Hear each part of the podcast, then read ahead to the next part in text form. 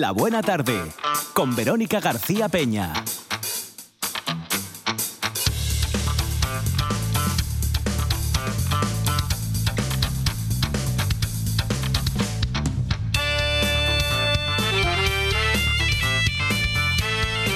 Durante estos días, pero de 1969, tuvo lugar uno de los festivales musicales más grandes, espectaculares e importantes del mundo, inigualable en realidad. Hace 53 años se celebraba en una granja de 240 hectáreas en Bethel, en el condado de Sullivan, estado de Nueva York, el Rock Festival Good de Busto.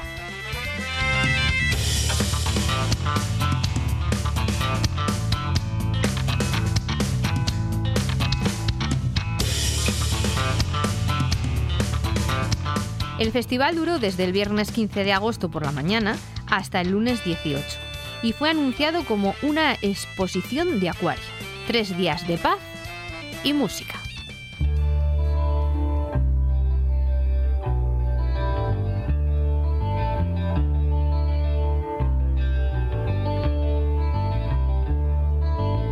Take a little dope and walk out in the air.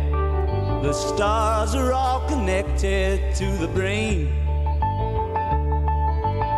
Find me a woman and lay down on the ground.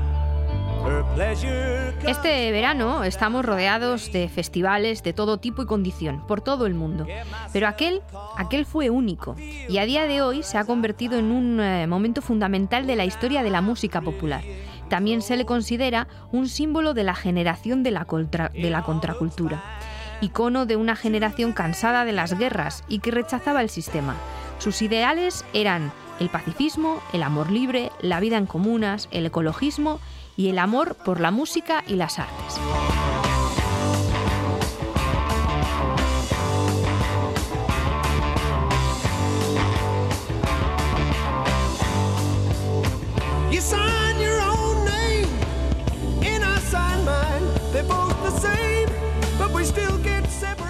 32 actos tuvieron lugar durante el festival, que congregó a unas 400.000 personas, o 500.000 según los asistentes. Pero 100.000 almas arriba o 100.000 almas abajo da igual, porque fue todo un hito histórico, musical, cultural y en realidad social. Una curiosidad. Sobre, sobre esto que les cuento de los asistentes, la organización esperaba solo 60.000, mientras que el número que calculó la policía de Nueva, de Nueva York era de 6.000. Ninguno acertó.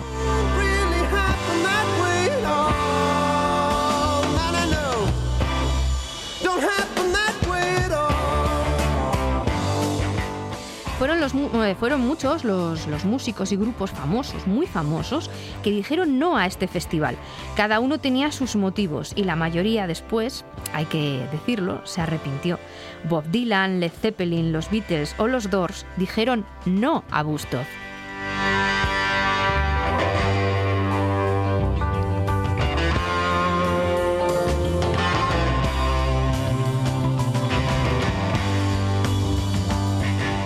Los que sí estuvieron fueron Richie Havens, eh, Joan Baez, Santana, Janis Joplin, Joe Cocker, Neil Young, Jimi Hendrix o los Who, a quienes escuchamos entre muchos otros artistas.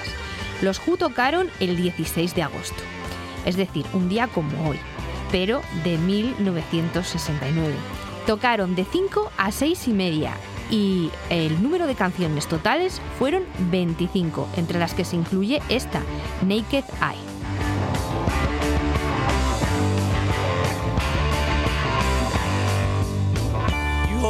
Gun, and I hold the wound, and we stand looking in each other's eyes. Reciban un saludo de Monchi Álvarez en la producción y los micros, Quique Reigada en la técnica y de quien les habla, Verónica García Peña. Es miércoles eh, 10 de agosto. No, es martes, es martes, por Dios, que me, que, me traslado. El puente hace estragos. Es martes 16 de agosto, son las 4 y 11 y empezamos. Naked eye,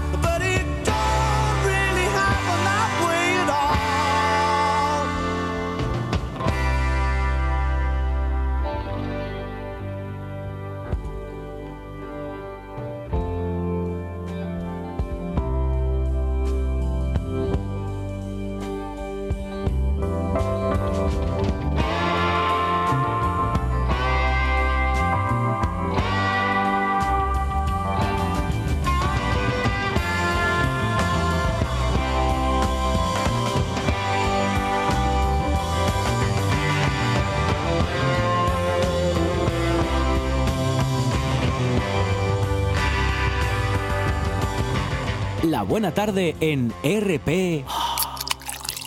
La radio más fresca.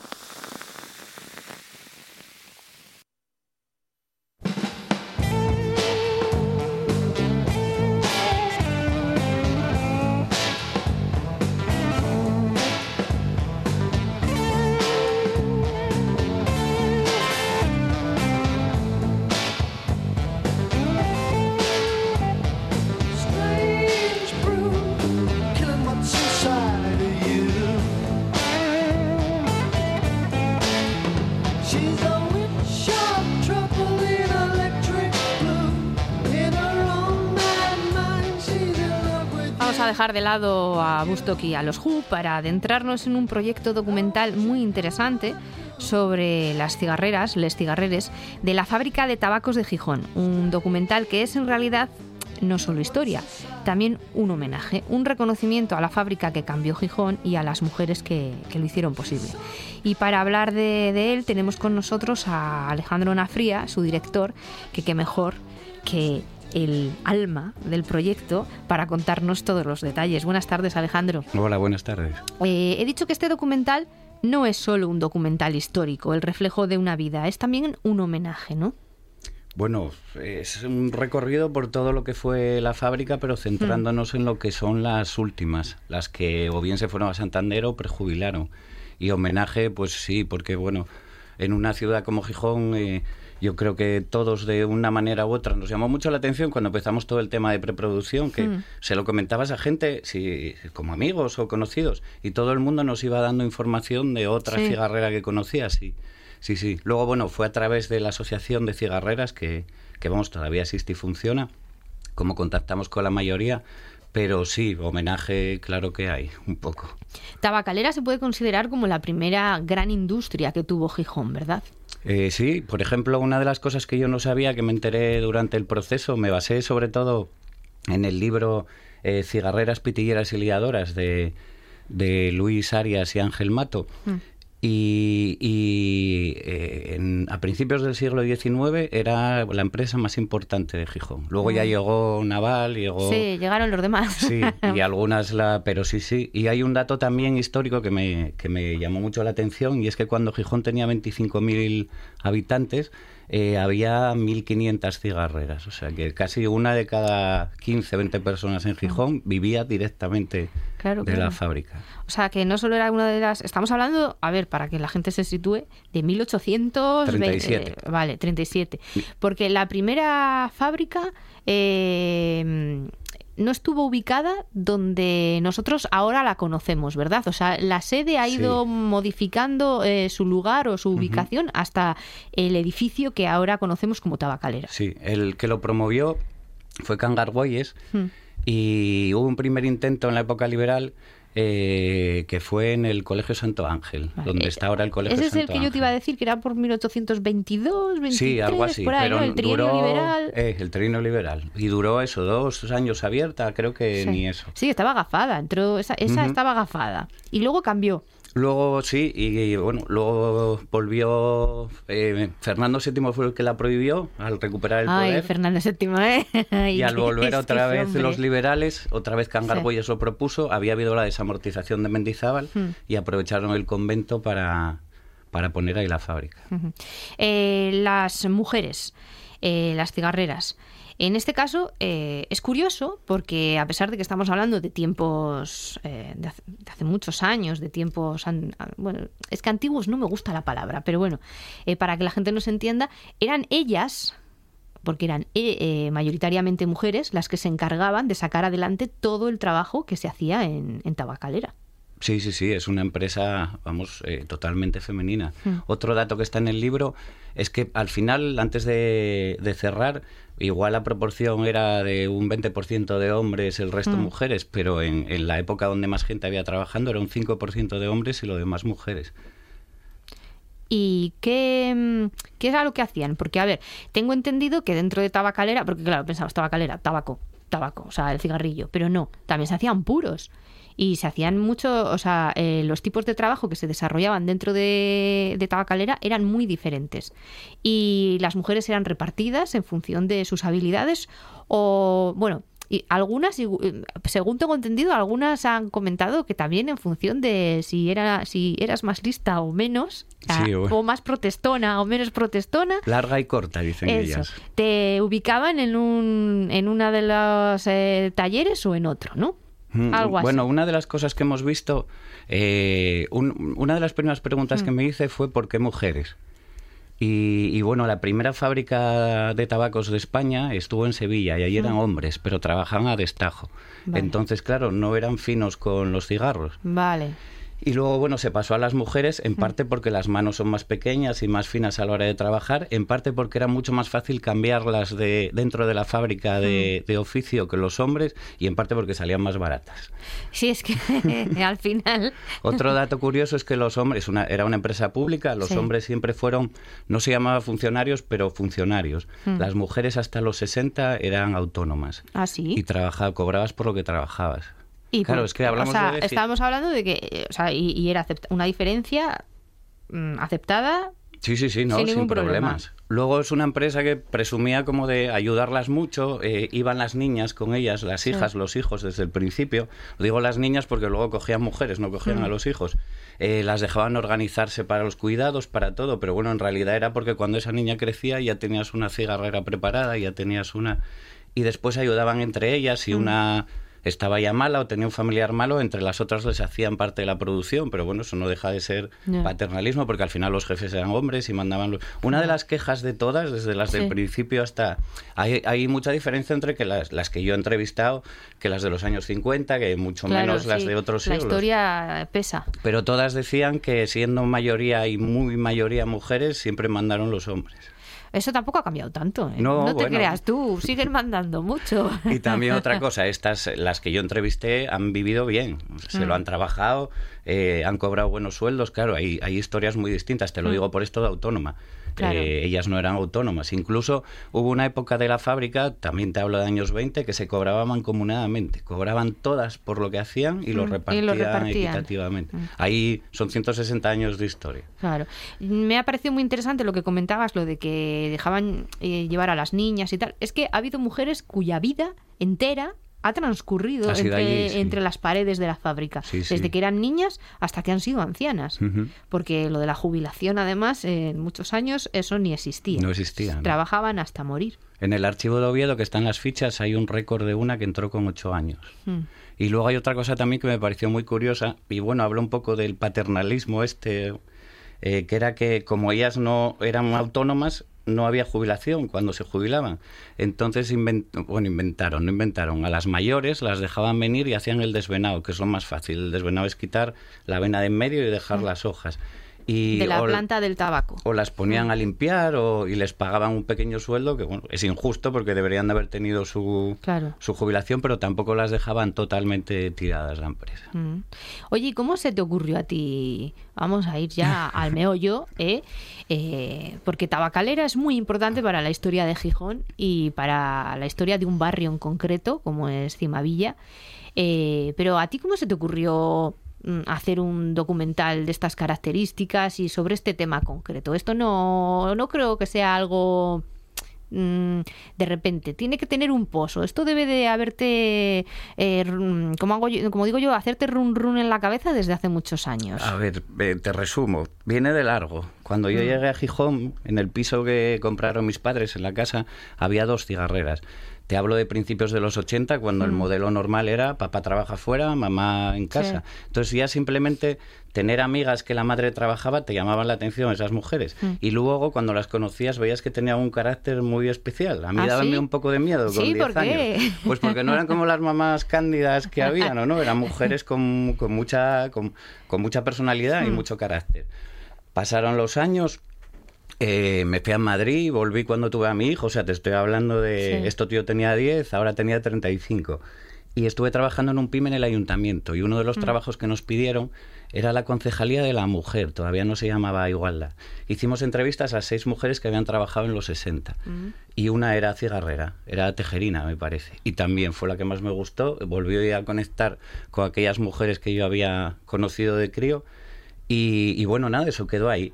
Y después en el colegio con mi hijo, me dice, mi hijo se hizo amigo de un crío que estaba mucho tiempo con su abuela. Sí. Nos hicimos amigos, la abuela y yo, y era cigarrera. Ah. Entonces, cuando llevaba al niño, yo me marchaba para quedar tranquilo. Lo que empecé a hacer es quedarme porque las historias que me contaba eran divertidísimas, interesantísimas, tristísimas, hay de todo, Hay de todo. en la fábrica de tabacos. Mm. Pero a partir de ahí fue donde empecé a estructurar y a decir, pues aquí hay un documental. Mm. Y además, no sé si me oye alguna, igual se enfada, pero tengo una edad que dentro de poco no es van a quedar muchas para Sí, hablar. no, es cierto. Eh, dices que hay todo tipo de historias. Esas historias están reflejadas en el documental. Las cuentan ellas, son las protagonistas, las cuentan ellas, ¿no? Supongo. Sí, no te voy a engañar, hemos hecho dos partes. Vale. Una, eh, la Fundación Municipal de Cultura, que tengo que darles las gracias, nos dejó grabar en la fábrica. Entonces ahí están lo que son las entrevistas serias. Ahí guiábamos Vale. nosotros un poco, eh, les preguntábamos qué había significado ser cigarrera, la relación con Cima de Villa, que es muy importante, bueno, varias cosas. Pero luego, como eso quedaba un poco encorsetado, tanto para el documental como para ellas, que llegaban allí, las maquillas, les pones las luces, Mm. luego les intentamos dar confianza. Yo conocía muchas de antes y creo que salió bien, pero bueno, para romper un poco con eso, hicimos una speech en la casa del chino, Ah, que es donde se reúnen ellas desde hace ya unos años. Mm. Y entonces ahí no te voy a engañar, yo sé las historias que me contaron a mí, pero no sé todas las que contaron a todo el equipo. De todas formas, creo que contaron muchísimas cosas y, y el ambiente fue una pasada. Ese día, aparte de trabajar, creo que lo pasamos todos. Que lo disfrutasteis. Sí. Eh, el documental está todavía en, en haciéndose. O sea, decir- sí. Eso es. ¿no? Acabamos a finales de julio. Mm. ¿Y cómo va? Bien, porque tengo muchas ganas. Bien. Eso está bien, ¿no? Oye, tener pasión por lo que uno hace, ¿no? Bueno, son muchos años, me gusta el tema, ya te digo, luego vas conociéndolas, vas haciendo amistad con ellas. Y después que es un trabajo que tengo ahí, que modestamente no es el resultado final, pero lo que vi mientras lo grabábamos creo que me ha salido bien, pues mis ganas son de estar a, todas horas con él, sin apurarme y hacerlo mal por apurarme, pero Sí. cada minuto que tengo libre me pongo con él. Y como, eh, ¿qué, qué futuro eh, le... Esto es muy difícil, ya lo sé, pero bueno, ¿qué futuro le ves tú? O sea, ¿hacia dónde lo quieres llevar? Ya. De, a ver, tenemos una idea que es eh, estrenarlo para ellas antes. Vale. Bueno, para ellas, para colaboradores, Mm. para financiadores, pero para ellas sobre todo. Mm. Y luego no depende de mí, claro, tiene que seleccionarlo, pero yo ya tengo otro docu, lo estrené en el FIX y a mí me gustaría estrenar en el FIX. Es el festival al que iba de niño, Sí. he sido jurado infantil, ya estrené el otro y luego es que me parece una historia tan Señores del gijonesa. FIX, tomen nota. No, bueno, no quiero hacer Sí, pelota. sí, tú, ni- tú, tú, tú aquí aprovecha. esa es mi idea. Luego el FIS tiene que cogerlo o no cogerlo, que esa Mm. es otra. Y después, pues nada, presentarte a lo que es el circuito de, de documentales. Mm. Y bueno, el otro, por ejemplo, acabó en. Bueno, el otro es Youth de Agosto en Sison, eh, con Nacho Vegas lo hice también. Era un poco la situación política de Gijón que me encontré al, al llegar de Madrid. Mm. Y ese acabó en filming. Si quieren, este también. La relación ha sido buena, estoy contento. Mm.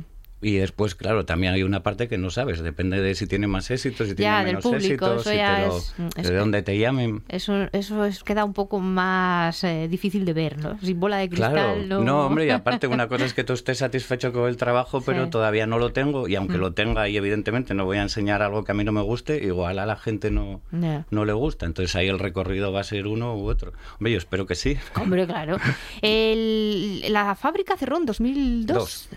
Eh, ¿Tú también crees, como muchas, eh, muchos de los eh, vecinos de Cimavilla, que, esa, que ese cierre supuso una herida en Gijón, principalmente en el barrio de Cimavilla, pero también en todo Gijón? Como una herida que en el fondo todavía no, no se ha cerrado, que queda ahí abierta. Mm, Yo en Gijón sí creo que hay herida, pero en el barrio, vamos, es evidente. Además, muchas de las personas que entrevistamos son de Cima de Villa de toda la vida. Peñespardes, el portero, nació en el, en el antiaéreo del, ¿Sí? del muelle, sí. Y la Monroya también. Bueno, ya sabéis los motes de ellas. La Monroya no le parece mal que la llamen así. Es, es- creo que se llama Violeta. Yo la llamo la Monroya. Son gente del barrio y sí nos contó que el impacto fue terrible. Todos hablan de las cuatro esquinas. La, bueno, voy a hacer publicidad, pero es que es lo que comentan todas y es el único comercio que queda abierto desde 2002. Todo lo demás, ¿Sí? los bares, las Han ido mercerías, todas. han ido, han ido Y cerrando. todo eso se debe al cierre de Tabacalera. Es que claro, imagínate, en, en la mejor época eran 1500 y en la peor eran 500 personas. Y, Mm. lo que nos comentaban ellas en el, en el docu es que salían y compraban el pescado en la pescadería, la carne en la carnicería, iban a por unas medias a la modista. Entonces, claro, al final toda esa gente dejó de ir allí de un día para otro. Bueno, hubo una escalada de... Sí, se anunció el cierre en mm. el 98. Mm. Pero sí, sí, encima de Villa, claro que lo notó. Y bueno, por lo que ellas cuentan, es verdad, todos los negocios de los que me hablaron, queda la carnicería nada más. Nada más. Es un tema que nos interesaba, por eso ahí Mm. también les preguntamos. ¿Y, y tú eh, hacia dónde crees que va orientado? Tú que lo estás haciendo, claro, lo sabes. El, el documental, ¿es una historia más bien triste? ¿O, o, triste reivindicativa? Porque claro, al fin y al cabo es la vida de, de unas mujeres que eh, lo tuvieron que pasar mal, pero también tuvieron que tener muchos momentos felices entre esa- esas paredes. Hay un poco de todo, claro. Mm. Y acabamos con el cierre, que es triste.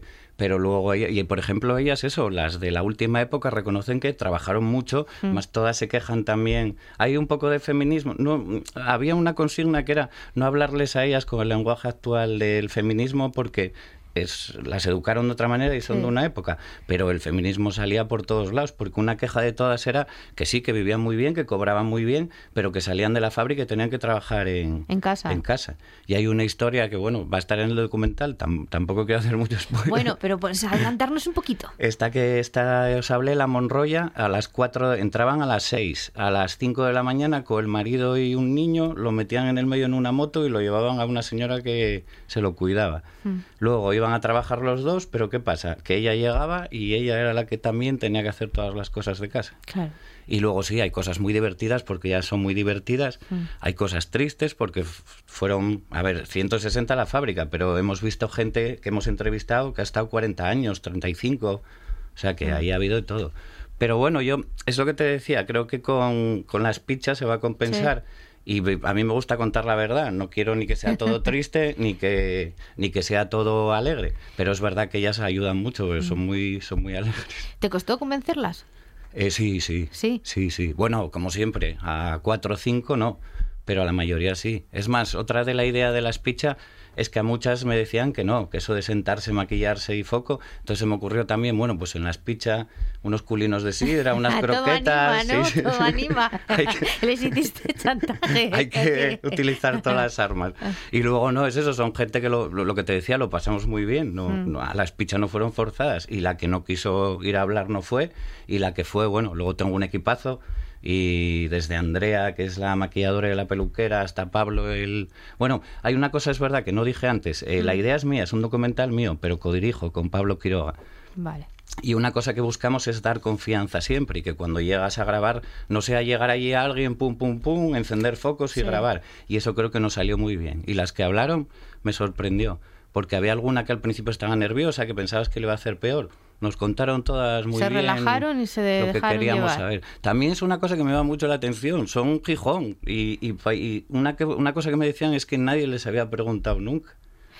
Claro, pero es que esas cosas suelen pasar. Por eso te preguntaba yo al principio lo del homenaje. Porque hay oficios eh, o, no sé, eh, ocupaciones que están ahí, las damos siempre por supuestas. Y nadie se preocupa de, de las personas que las hacen. Y, y- y sin esas personas, eh, por ejemplo, en este caso, sin esas mujeres, Tabacalera no, ni Cimavilla ni Gijón hubieran sido lo que, lo que hoy han llegado a ser. nada. Y Es ahí sí estoy de acuerdo contigo. Cimarevía, por supuesto, pero Gijón tampoco. Claro, porque mucha gente piensa que es una cosa solo del barrio, pero en realidad no, porque en aquellos años el- ese barrio era prácticamente... Claro, era muy pequeño. Claro. Ve- Bueno, ya ni hablamos de los años 20 ni del No, bueno, siglo XIX. ahí ya. Ahí es que era... Lo único que había. La fábrica era Sí. como el molinón, lo más, lo más grande que había Sí, en Gijón. sí, sí, sí. Antes has dicho que esto se te ocurrió cuando tú ya de niño tenías unas vecinas eh, que eran cigarreras y después cuando volviste y tal. Pero ¿cuánto te ha llevado eh, ponerlo en marcha y ponerte a hacerlo en... Yo sé que medir el tiempo es complicado, pero ¿cuánto te ha costado? Porque a mí esto me parece que tiene que ser muchos meses de, de buceo en archivos, mucho... Porque habrás, eh, eso, te habrá- para la- a la hora de documentarte, eh, habrás tenido que bucear mucho. A ver, creo que me he documentado bien, pero tampoco te voy a presumir aquí.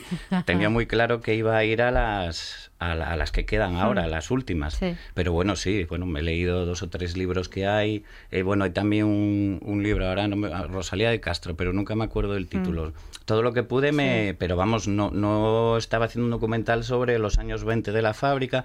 Hay cosas que por eso llamé a Luis, al historiador, para que nos hile. Eh, la- eh, va a estar en el documental. La historia de los sindicatos es muy interesante. Claro, estas mujeres eran, no, no digo que no se, o sea, eran de comisiones, eran de UGT, eran del que fuesen, pero yo no, no tienen idea de aquellos que había en los años 20, Claro. que era la constancia. que También, mira, por ahí no salió algo de feminismo sin, sin querer. Las, eh, no era paritario, pero las mujeres hicieron que se tuviese en cuenta eh, que eran más ellas que ellos, que los Ah, representantes o sea, no fuesen cinco hombres y una fuerza mujer. para que para tener sí. Mm. más más presión, o sea, hicieron presión para tener más fuerza. Pues me parece muy bien. Sí, no, no, ahí... Y, y muy valientes. Y luego estaban muy de acuerdo, te hablo de años 20, ¿eh? con, Mm. con las pescaderas.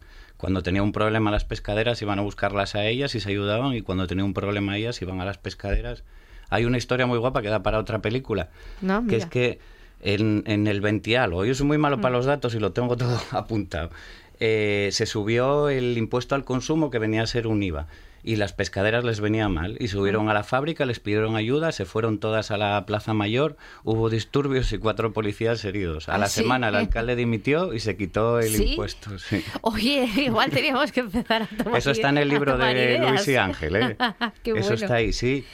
Pues eh, Alejandro, eh, te voy a dar eh, las gracias por haber estado con, con nosotros, por habernos presentado este, este documental. Todavía no está del todo terminado, pero dentro de poco lo estará y podremos disfrutarlo.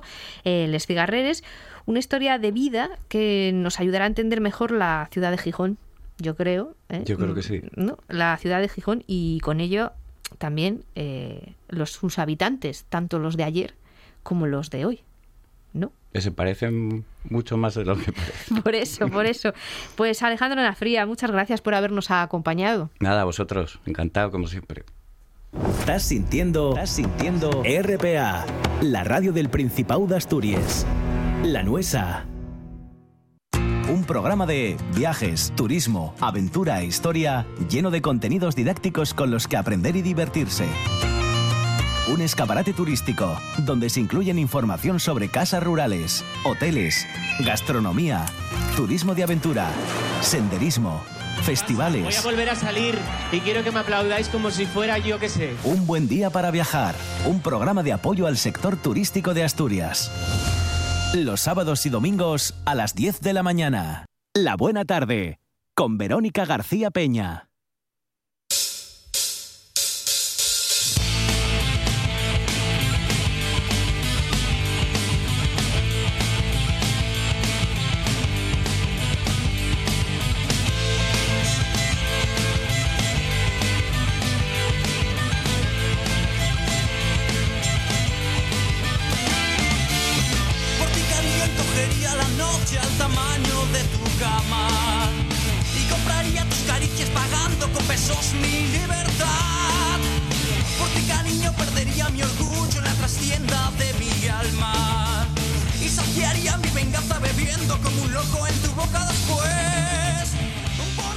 Y no dejamos el, el mundo cultural, aunque nos vamos a trasladar del documental al teatro.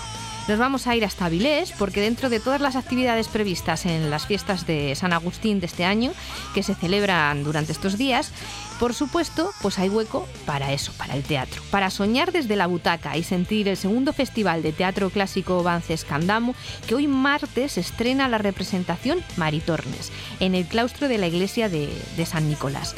Y para hablar de esta obra y del festival, qué mejor que contar con una de las actrices participantes, con Ana Blanco, para que nos eh, dé todos los detalles. Buenas tardes, Ana, bienvenida. Buenas tardes, muchas gracias. Vamos a empezar por algo muy básico, pero que creo que es importante. Maritornes, la obra. ¿De qué trata? Pues la obra Maritornes trata de, de la historia de Maritornes, Hmm. eh, que es la historia de bueno un personaje que está dentro del Quijote y del que Cervantes habla como una Sí. especie de mesonera, criada, que hay en una venta que es asturiana. Mm. Partiendo de esa base y de esa, ese personaje asturiano de, de Cervantes y del Quijote, pues se cuenta un poco su historia, ¿no? La historia de Maritornes, a la que hemos convertido en una vaqueira, en una Ah. vaqueira un poco ilustrada, y aparte de Maritornes sale también Aldonza que es un poco también personaje Mm. Cervantes del Quijote, que es eh, llamada por, por Don Quijote Dulcinea, pero que es Aldonza Lorenzo. Y ahí está, un poco. Claro, porque- cervantino. Porque Maritorne es como el opuesto de Dulcinea, podríamos decir, ¿no? Bueno, eh, es lo opuesto, en- entre comillas, es decir, Aldonza es la persona cuyo personaje es Dulcinea, pero aquí Mm. Aldonza es mucho más bruta y Mm. Maritornes es un poco Vale. como más ilustrada. O sea, que le habéis dado la vuelta al guion. Sí. es Maritornes es un personaje que a pesar de ser mesonera y Mm. es criada por dos padres, su madre es hija de un conde Mm. y entonces bueno, es una persona que se cría en las vaqueiradas, en las alzadas y en los puertos, pero de una manera ilustrada y es ella la que un poco ayuda a Aldonza para que pueda convertirse en hidalga, ¿no? Claro, porque a ver, el señor Cervantes a Maritornes la describía no muy agraciada a la muchacha y decía de ella, ancha de cara, llana de cogote, de nariz roma, del uno, de, del uno ojo tuerta y del otro no muy sana, no tenía siete palmos de los pies a la cabeza y las espaldas, que algún tanto le cargaban, le, la hacían mirar al suelo más de lo que ella quisiera. Claro. Exactamente. Pero aquí venimos un poco a desmitificar todo esto, ¿no? A pesar que Sí. realmente yo creo que en algún momento Miguel de Cervantes tuvo alguna especie de desencuentro amoroso con una asturiana y entonces por eso la retrata así. Y ella viene a defenderse de tamañas acusaciones y dice que todo lo que el autor pone en los papeles a veces es falso y que no tenemos que creérnoslo todo. Claro, o sea, en realidad era, no era una venganza de Cervantes porque le dieron calabazas.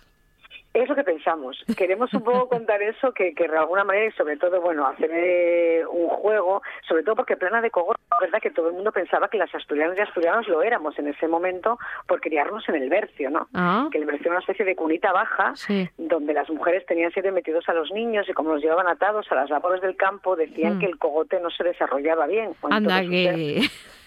Y entonces, pues él dice que es plana de cogote, la pone de asturiana y la pone tuerta y la pone enana Sí, sí. y la pone, y realmente ya viene a desmitificar aquello que no es verdad. Y con Un poquito chepa. para agarrar de espaldas sí es, pero nada más. Con chepa y de todo le pone. Eh, De todo, de todo. oye, ¿y es difícil eh, construir este nuevo personaje teniendo en cuenta todo lo que sa- sabemos de la obra? O sea, todo lo que Cervantes dijo, claro, vosotras decidís que lo, que lo cambiáis. ¿Es difícil construir eh, el personaje de nuevo? Bueno, los personajes, sobre todo esta obra es una obra mucho de texto y entonces el texto, que es la partitura para un Sí. actor, es lo que te va dando la construcción del personaje, ¿no? Es decir, Mm. cómo ella se va expresando, las palabras que utiliza, cómo lo cuenta y, y te lo va dando. Entonces, más, más que nada es difícil eh, hablar en determinado tipo de lenguaje que no es muy Mm. propio para nosotros, que somos gente muy actual y decimos jolín, ganso, Sí. mola, y tenemos que hablar en otro tipo de lenguaje, pero ese propio lenguaje te da la construcción de los personajes. Mm. Así que quizá la dificultad está un poco en, en la memoria y, y, en, y en el lenguaje. ¿Tú de quién haces? Yo hago de Mari Torres. Ah, o sea, que tú eres la prota principal. Yo soy un poquito la historia de Mari Torres, la prota principal, pero bueno, realmente las dos son protagonistas, pero bueno, sí, la historia es la de Mari Torres, sobre todo porque José Rico, que es el autor y el director, hace muchos años que quería contar la historia de los vaqueiros. Sí. Eh, y le pareció una cosa maravillosa contar esa historia a través de un personaje como Maritornes, ¿no? que Mm. nace en los puertos y en las alzadas asturianas. Y entonces de eso, y desde ahí, pues lo que se cuenta es un poco la historia de los vaqueiros, ¿no? Esa maravillosa historia que muchas veces se olvida, pero que es- está ahí y que forma parte de nuestra cultura. Oye, yo te... que, bueno, sí, así- sí, entonces Patricia Martínez eh, Hacia es, es tu... Ay, es que no me sale el nombre, ¿cómo has dicho? Mi compa Aldonza, Aldonza, Aldonza, Lorenzo, Dulcinea, Aldonza. y es exactamente. Es que a mí Ella me- hace de Aldonza Lorenzo, que es la Dulcinea que conocemos, que llamaba Don Hmm. Quijote, pero era nombre que él le puso. Ah, yo- Ella llámase Aldonza y es Claro, claro, pero es que a mí, me, a mí me, dice, me dices ese nombre y en mi cabeza hace un clic y digo Dulcinea, ya está. O sea, es como automático. Exactamente, sí, sí. Oye. Después de tanto tiempo, mm, de todo este tiempo pasado que hemos tenido con tantas eh, limitaciones de aforo de actuaciones de todo tipo. Eh, este verano, estas actuaciones eh, es- deben de saber a gloria. Pues sí, porque está siendo un verano un poco complicado y difícil Mm. para nosotros los actores. Bueno, aparte de por las pandemias y todo esto, realmente estos dos últimos años el mundo orquesta, el mundo fiesta de Prado estaba un poco mm, casi como quien dice no se hacía. Sí. Y este verano y estos veranos están siendo de orquestas, con lo cual hay muchos menos trabajos y muchos menos bolos para los teatros y para los actores. Vaya. Entonces, el hecho de poder actuar y que se hagan festivales como estos, que son, a ver si nos deja el tiempo hoy al aire libre, Ya. Pues, pues lo que estamos haciendo es eso, un poco que el teatro también salga de los teatros y salga de donde se ve habitualmente y podemos hacerlo en la calle y, y recuperar espacios y sitios y de alguna manera también es hacer estos veranos que, que nos permiten poder trabajar en, en fuera, ¿no? Es decir, Mm. al aire libre y en sitios bonitos. Porque además la Así sí, pero Está representación... complicado, ¿eh? Sí, yo pensé, fíjate, Sí, que- está siendo un verano difícil. Yo para, pensé que para casi todo el mundo, ¿eh? porque lo hablo con compañeros y está siendo duro. Mm. Yo pensé que, que teatralmente eh, estaba siendo estaba siendo bueno, fíjate. No, no pensaba eso.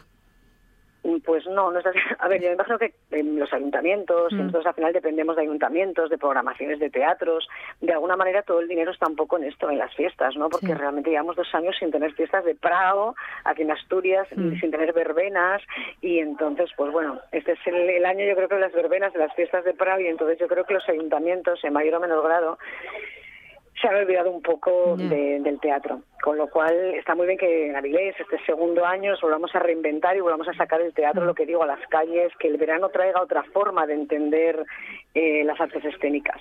Pues nos unimos a Así que esa nos unimos a esa reivindicación porque el, el teatro Pues sí, pues sí. al final es como la música y como cualquier otra otro tipo de arte, ¿no? Que, que nos hace mejores, mejores personas, nos hace entender mejor la, la vida.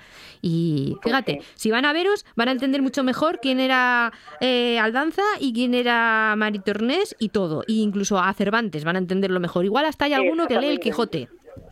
Y es una historia de mujeres también, Mm. ¿no? Que de alguna manera, eh, generalmente los clásicos y generalmente las historias del siglo de oro o las historias se cuentan desde el punto de vista o desde la historia de los hombres. Sí. Y aquí son dos mujeres las que cuentan su historia. Y entonces, pues eso también está bien, ¿no? Reivindicarnos a nosotras y, Mm. y nuestra historia. También quiero decir que la música este día nos ha cedido Seitu, Sí. eh, y entonces quiero nombrarles a ellos porque la música es maravillosa, bailamos un poquito en lo que buenamente podemos, pero que Mm. nos ha cedido esa música Seitu, eh, que es la música que ellos hacen tradicional, vaqueira, y también la gente que vaya hoy va a poder oír esa música.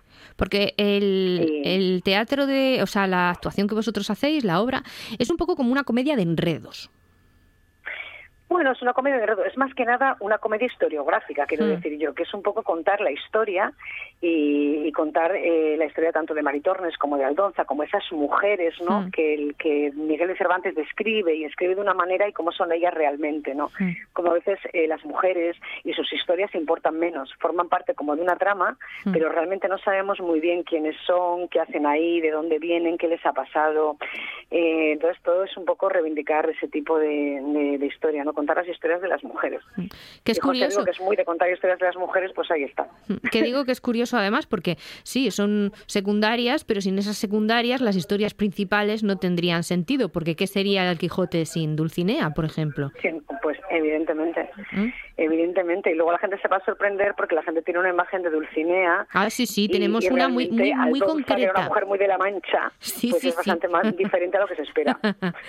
Eso, eso promete un montón, porque es lo que te digo. A, Sí, mí, me, sí, a mí me dices Aldanza, yo pienso Dulcinea y tengo una imagen muy clarita de quién es. Incluso de Maritor, o sea, y de su contraria, que aquí no es su contraria, también tengo una, una imagen muy clara, claro, gracias a esas descripciones del señor Exacto. Cervantes. Pero bueno, son comadres. Como las dos salen en el, en el- en el Quijote, pues las dos son Mm. comadres. Son como los personajes femeninos por excelencia del Mm. Quijote, además. Entonces, de alguna manera, bueno, pues es reivindicarlos y es a través de ellas contar la historia de muchas de, de las Mm. mujeres de la época y, y también la historia de muchas de, de la historia de las vaqueiras y la Mm. historia de, todo ese tipo de mujeres que pasan un poco desapercibidas, que acaban trabajando en ventas, Sí. siendo mujeres de partido, eh, dando placer a cambio de dinero porque no les queda otro remedio, ¿no? ¿Qué sitio tenían las mujeres en esa época? Es verdad que es a través de la comedia, Mm. porque necesitamos reírnos y porque dentro de todas las tragedias siempre tiene que haber un poco de, de Un poco de y humor. de risa. Mm. Oye, volviendo a la representación, creo que es gratuita, ¿verdad? es entrada libre. Si no Mm. me gusta decir gratis, porque no es gratis, realmente los ayuntamientos. Bueno, sí, es cierto, pagan. tienes razón, tienes razón. Y entonces siempre digo entrada libre porque lo de gratis es un poco que suena a, bueno, a- no, es entrada libre, es Mm. decir, que la gente no tiene que pagar una entrada ni reservar, va a llegar y va a poder sentarse, pero es entrada libre, que eso no quiere decir que nos, que nos salga gratis, ¿no? La cultura, como todo, tiene un precio y aquí hay que dar las gracias al Ayuntamiento de Avilés que Mm. hace eh, este festival y que nos da la oportunidad, evidentemente nosotros eh, cobrando, Mm. de, de poder hacer esta representación y que la gente pueda entrar y no tenga que pagar, no que sea una entrada libre. Oye, y el Yo resto... reivindico más que se Sí. paga un poquito, ¿eh? pero bueno. Bueno, a ver, sí, podríamos historia. poner... pod- Yo, yo este tipo de cosas sí creo que una entrada pequeñita se podía poner, una cosa chiquitita. Sí, porque al final luego la gente va, luego dice que no va, luego como es gratis de alguna manera parece como que desmerece, ¿no? Mm. Y el interés, ¿verdad? Pues tengo que pagar 5 euros, oye, ya que los pagas, haces el esfuerzo de ir, de sentarte, de, ¿no? Mm, Y tienes verdadero interés. Luego hay gente que se asoma, a ver qué pasa, como esto es entrada libre, Ya, No lo sé. eso también es verdad. quiero decir, yo sí creo que se tiene que pagar, Mm. aunque sea una cosa simbólica, como tú dices, de 2, Mm. 3 euros, lo que sea. Oye, ¿y el resto del, bueno. del verano cómo, cómo se presenta ya el... eh, a ver, hemos entrado Para a la mí- segunda quincena de agosto, sí, para la obra, si va a seguir, eh, si vais a hacer alguna Bueno, tournée. entonces, a ver, yo, hombre, yo mi idea es que sí, yo mi idea hoy es el estreno, es estreno absoluto además, y yo espero que sí, que seguramente iremos a Mujeres en Escena en Ábrego, que es en Cantabria, Mm. y hombre, yo espero que también aquí en Asturias, dentro del circuito, eh, podamos representarla muchas más veces y la esperanza de, bueno, de ir a Madrid, de ir a muchos sitios. Claro, yo creo que las obras todas nacen con la, con la esperanza del largo recorrido. O sea, sí espero, pero de Mm. momento no tenemos, casi seguro que en noviembre iremos a, a Mujeres a Escena Cantabria, pero Ah, de qué momento no lo tengo confirmado. Mm. Pero creo que sí, ¿eh? Mm. creo que, que saldremos y que iremos. Así que eso sí. Tú sabes que Pero- hemos abierto con una canción de Mago de Oz, no sé si te habrás fijado. Sí, estaba oyéndola, sí, sí, lo he oído, además me gustan. Pues es que la canción, la canción está dedicada a Maritornes, porque ellos hicieron un disco que se llamaba eh, El Caballero de la Mancha o La, Ah, sí, la sí, Mancha. es verdad. Sí, y esta canción en concreto, mira, nos la vuelve a poner Quique. Esta canción Ah, está dedicada a la obra. Mira, escucha.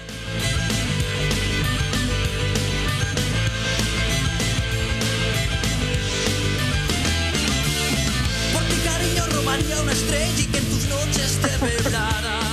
¿Has visto? ¿Has visto? Tenemos, Sí, tenemos- sí, oye, no, no, muy, bien, muy bien, me encanta.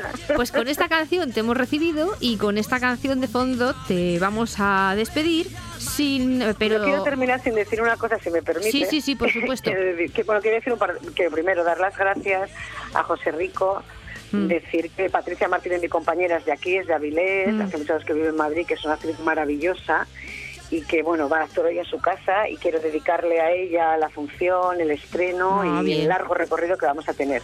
Decir también que se estrena el día 19 Alma, la serie en Netflix, que es algo, Sí. y que también espero que todo el mundo la vea, que es una serie que tiene además mucho fondo asturiano porque su director, que es Sergio García Sánchez, lo es. Así que ya que me llamáis, Ah, sí, sí, no, no, no, no, muy bien. Tú aprovecha, repeti- repítenos lo de la serie, repítenos lo de la serie, que eso me ha gustado mucho. Eh, Pues Alma, mira, en Alma Netflix. se estrena el día 19 en Netflix. Sí. Es una historia eh, rodada en parte en Asturias, que el director es Sergio García Sánchez, que es asturiano. Hay muchos actores asturianos, además, en esa serie, gracias a Sergio. Mm. Está Mario Tardón, Fran Sariego, Ana Villa. Bueno, Entonces, bueno, eh, creo que merece la pena. Hay un montón de carteles colgados en Oviedo y en tal, y, y merece la pena. Porque de alguna manera creo que es la primera serie que se hace y desde aquí lo reivindico porque llevo mucho tiempo trabajando, donde hay una gran parte del elenco que, que es de aquí y rodándose aquí y con papeles, bueno, bastante importantes. Mm. Y chicos Además, esto puede también, abrir- Laura Ubat, Javier Gallardo, Mm. o sea que me alegro mucho. y esto puede Con abrir, cual, abrir camino. veámosla. Esto puede abrir camino, además. Exactamente. Así que quiero decirlo y tal. Y Mm. bueno, a ver si tenemos suerte y a la gente le gusta, que yo creo que sí. Sí, porque segu- es un seguro. pedazo de serie. Mm. Pues eh, recordamos, hoy, eh, Marito Ornés, que suben a las tablas. Ocho y media, si no nos llueve, estaremos en el, En el claustro, ¿no? Si de nos la, llueve, estaremos dentro. de la iglesia de San dentro. Nicolás. Vale, o sea, si, si llueve fuera y si... O sea, no, si no llueve fuera y si llueve, ya estaréis dentro. Dentro. Eh, repetimos la... la... gente no se va a mojar. Vale, repetimos la hora a las ocho y media con Ana Blanco y Patricia Martínez, con música de. Seitu y dirección de José Rico. Y, Y nos ha hecho la, co- la coreografía mi prima Maite Rosada, que es bailarina de Seitu también. O sea Mm, vale. que también quiero decirlo. Muy bien. Yo creo que los hemos mencionado a todos, no se nos ha A quedado mundo, ninguno. sí, sí. Oye, Es pues... que Japón, una vez que sale uno, tiene que mencionar a todo el mundo. Y gracias a todo el mundo. No, no, haces muy bien, haces muy, muy bien. Pues Ana Blanco, muchas gracias por habernos atendido, que todo vaya Encantada, fenomenal. cariño. Un placer Sí. conocerte y hablar contigo. No, el placer es nuestro porque sabemos que nada, en nada te tienes que estar ya preparando para, Sí, para sí, salir sí. a escena. Un abrazo. Ahí estamos. Un abrazo, cariño. Muchísimas, muchísimas gracias por promocionar el teatro de aquí. Un besito muy grande.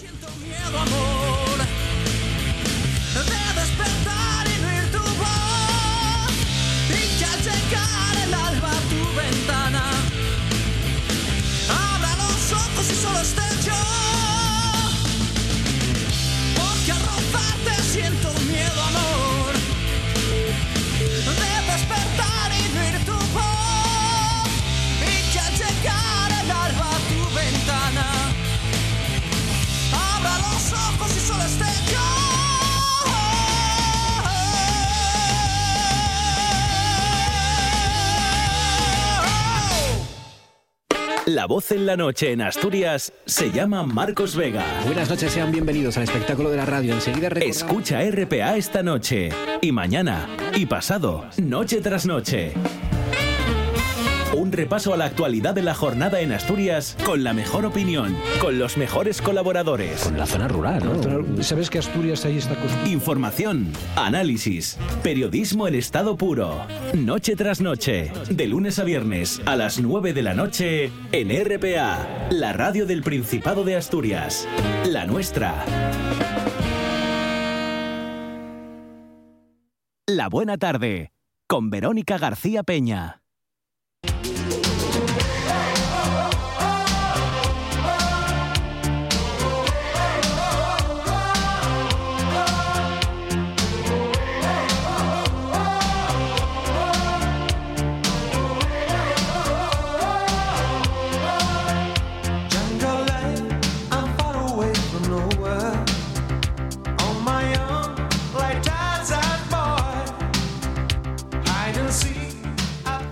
Monchi Álvarez. ¿Qué tal? Buenas tardes. Verónica García Peña. Ahí hemos pasado del documental al teatro, del teatro. A mover la patuca a- a mo- con Baltimora. Es que qué canción más. Tarzan Boy. ¿Qué, ta- qué canción más, más animosa. Oh, está pensando aquí que reigada, como en sus viejos tiempos, en la fragua, en Mieres. Tarzan Boy. Ay, qué. ¿Qué, Sí, ¿qué, haces aquí dentro? Pues nada, quería tomarme un café y está mejor el de dentro del estudio que el de fuera. Ya, eso ya lo decimos muchas veces, que aquí dentro se, Está se- muy se bien. está muy bien. Sí. Y nada, decidí pasar has- a tomar nada, un cafelito, re- reconoce que me echabas de menos y has dicho, Muchísimo. voy a entrar a hablar con la rubia. a hablar con la rubia del Twitter de Álvarez. Eso, Mm. el Twitter de Álvarez, con Vol- Monchi Álvarez. Eso es, volcanero. Venga. A ver si quedamos un día. ¿Para qué? También es verdad. O sea, es que es lo típico. Oye, un día tenemos que vernos otra vez. Cuando te encuentras a alguien que hace Sí. mucho que no lo ves, a ver si quedamos para tomar una caña, un café. No, no mientan. Luego nunca se queda. No se queda. Si no se queda es que no hay ganas de quedar. Luego es lo de, uy, es que en realidad me viene mal. Mm, no, otro día. Uf, que tengo Que que... hoy dan un documental de caracoles interesantísimo en la 2. eso, eso. O de Y- tigre, el tigre. Sí, leones, todos quieren ser los campeones. No, que hay un especial de cantadera en TPA, no me lo pierdo. Claro, y entonces no quedan. Ivangel quería un préstamo. Me avala a mi padre. ¿En qué trabaja su padre? En el circo. Es malabalista. No, no, es payaso. Es muy malo. No, a mí es cuanto peor mejor. Como Mao. De verdad, es muy malo, es muy No, malo. no, no. ¿Le dieron el préstamo? no lo creo. K de los peines. Venga. Si no llegas desde el sofá, tanta falta no te hace. A veces es Eh, verdad. que va- A veces es si verdad. Se está tan a gusto en el sofá, ¿qué- ¿para qué te vas a levantar? Bueno, salvo en algunos sofás de casas alquiladas, todo hay que decirlo, ¿eh? Sí, es verdad, en las El- casas alquiladas Hay algunos sofás. hay algunos sofás que son de faquires, Sí, por lo menos. Sí, sí, que ya necesitarían un recambio. Hmm. Usted, que es una gran escritora, sabe lo que es un pleonasmo. Sí. Un homenaje a la redundancia, al Sí, pleonasmo. a mí me encanta redondear. Ejemplos de pleonasmos en la lengua española. Venga, va. Subir arriba, Sí, bajar abajo, sí. entrar adentro, Hmm. salir, Salir afuera. Vacaciones de la familia real. Pero ya sabes que yo. E- creo- ese es el mayor de todos. yo creo que eh, estoy de acuerdo en una cosa de que hacen las familias reales. Las familias reales que son En las más irreales de las familias. Las familias reales en general. Que es tomarse unas Sí, vacaciones de las todas- vacaciones. Todas tienen que ver con un general. ¿Cuál? Ah, no. Las ¿Sí? familias reales, sobre Sí. todo esta. Ah, bueno. Tiene que ver con un general. Pues eso, tomarse unas vacaciones de las vacaciones. A mí me parece una idea estupenda. Siempre hay que tomarse ¿A vacaciones que de las vacaciones. ¿Ves cómo algo uno, hemos uno aprendido? pide 15 días y dice, nada, de estos 15 días me voy por ahí 10. Luego 5 para, para, Para estar en el sofá ese, que es cómodo, que no es de los que te ponen de, de fakir en la casa de alquiler, que le pusieron a Verónica García Peña cuando llegó a Asturias. Una no, vez, uno sí. bueno. Eh, ahora tengo un sofá buenísimo. Ahora sí. Ahora sí. Ahora sí, porque trabaja en la radio y se lo puede pagar. claro, es por eso. solo Mm. Pero cuando llegó a Asturias le pusieron ahí un sofá con pinchos, no sé. No, horroroso, No sé qué tenía. Tenía un señor con un sable dentro. Casi, casi, Mm. Casi. Ay, Dios mío, qué sofá más horroroso, de verdad. Aníbal Lecter. Bueno. ¿Cómo nos está ambientando el, el momento radiofónico? Sí, ¿verdad? Es esto gana es mucho, un ¿eh? pincha de primera división. Gana mucho esto. La fragua con Reigada DJ. Aníbal Lecter, camarero. ¿Cómo se llama? César, señor. Bien, póngame una ensalada, César. ¿Cómo la quiere? César. Dígame, señor, ponme unos calamares. Esto me recuerda a, Muy malo, es muy a malo algo de los hermanos Mars. Sí, Mm. sí, sí, sí. A la parte contratante de la, De la primera, primera parte. Mm. eh, que es la parte contratante de, de otra parte. Mira, mira, escucha, escucha.